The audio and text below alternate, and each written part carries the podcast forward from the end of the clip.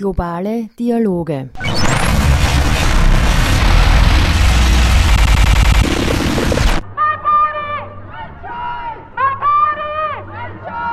Ein Beitrag von Andrea Zellinker. Am 24. Juni 2022 hatten die AbtreibungsgegnerInnen in den USA einen historischen Sieg errungen. Der oberste Gerichtshof, der Supreme Court, kippte Roe vs. Wade.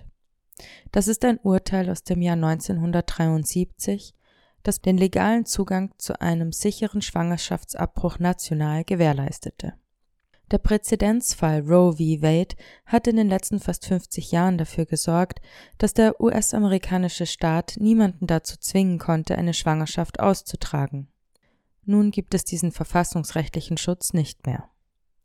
Damit haben die USA außerdem ihre Vorreiterinnenrolle mit einer liberalen Reproduktionspolitik aufgegeben.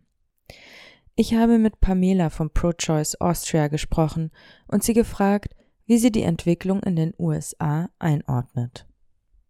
Ich weiß noch genau, wo ich war, als ich diese Meldung gelesen habe, als das über Twitter reinkam, okay, Roe versus Wade ist gekippt. Das sind so einschneidende historische Punkte, an denen so eine Diskussion oder so ein politischer Streit immer wieder mal aufflammt. Und es ist jetzt sehr großes Interesse im Zuge dessen für das Thema wieder hochgekommen.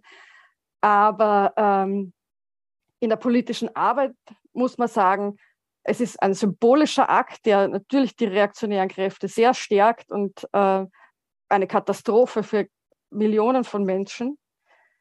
Aber es war jetzt auch nicht überraschend.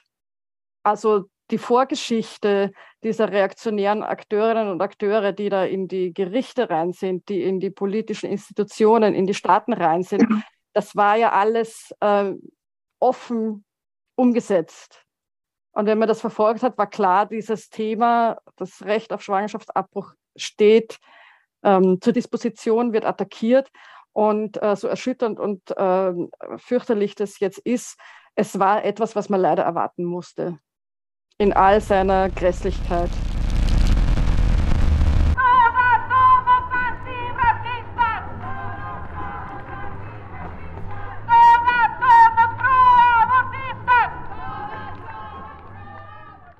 Das Verbot von Abtreibung in den USA, aber auch sonst irgendwo in der Welt, bedeutet aber nicht nur die Kriminalisierung von Frauen und Menschen, die schwanger werden können, und von Gesundheitspersonal, die den Abbruch durchführen.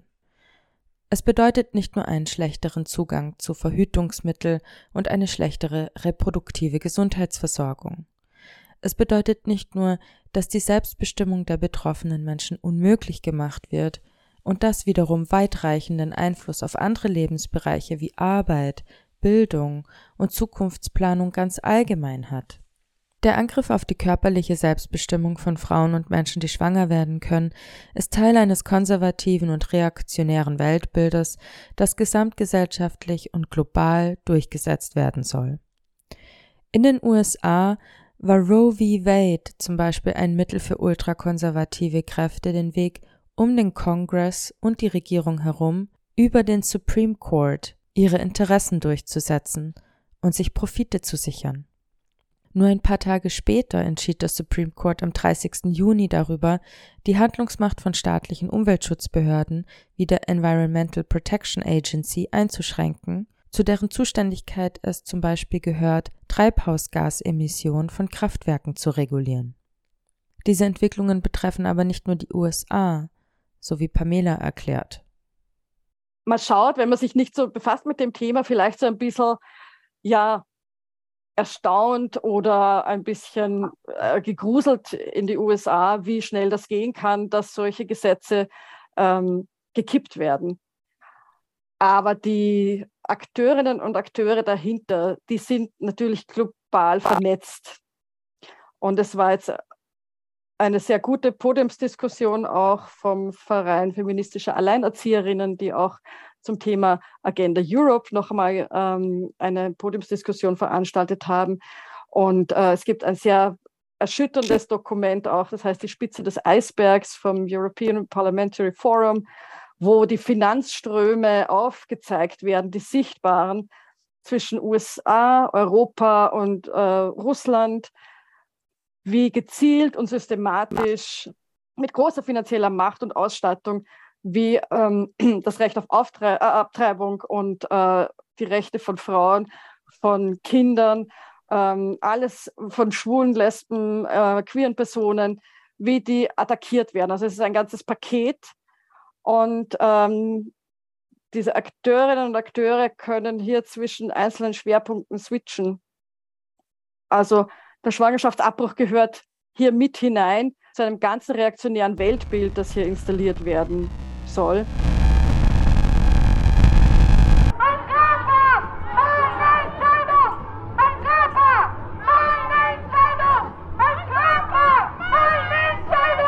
In Österreich steht der Schwangerschaftsabbruch im Strafgesetzbuch und wird nur unter bestimmten Bedingungen nicht bestraft, also zum Beispiel wenn die Fristenregelung eingehalten wird.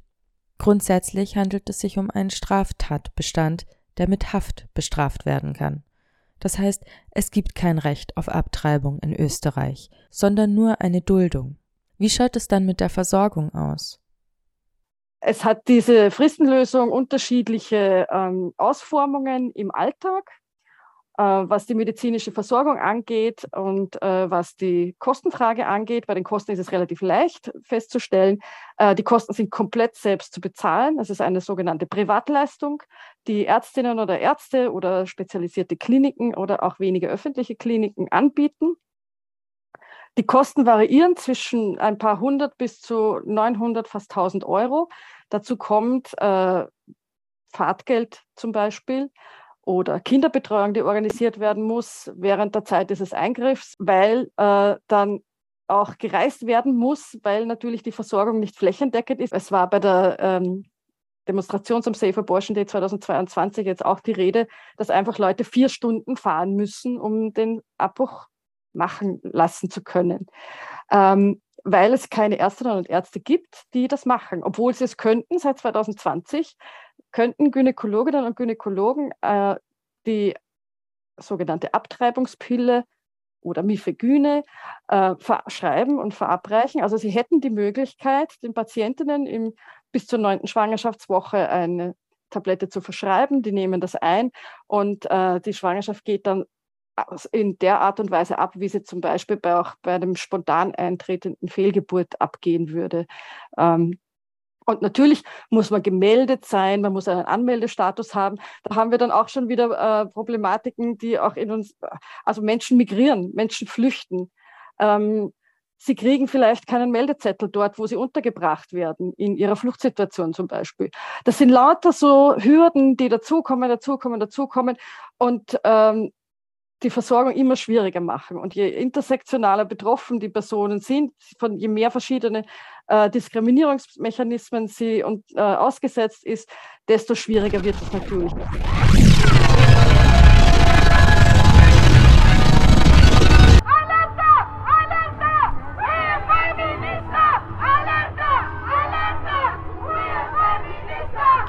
Den Sustainable Development Goals ist der universale Zugang zu sexueller und reproduktiver Gesundheitsversorgung im SDG 3 Gesundheit und Wohlergehen festgeschrieben. Die Absicht gibt es also, doch was brauchen wir, um diese auch zu verwirklichen? Bündnisse. Bündnisse, Bündnisse, Bündnisse schließen, glaube ich.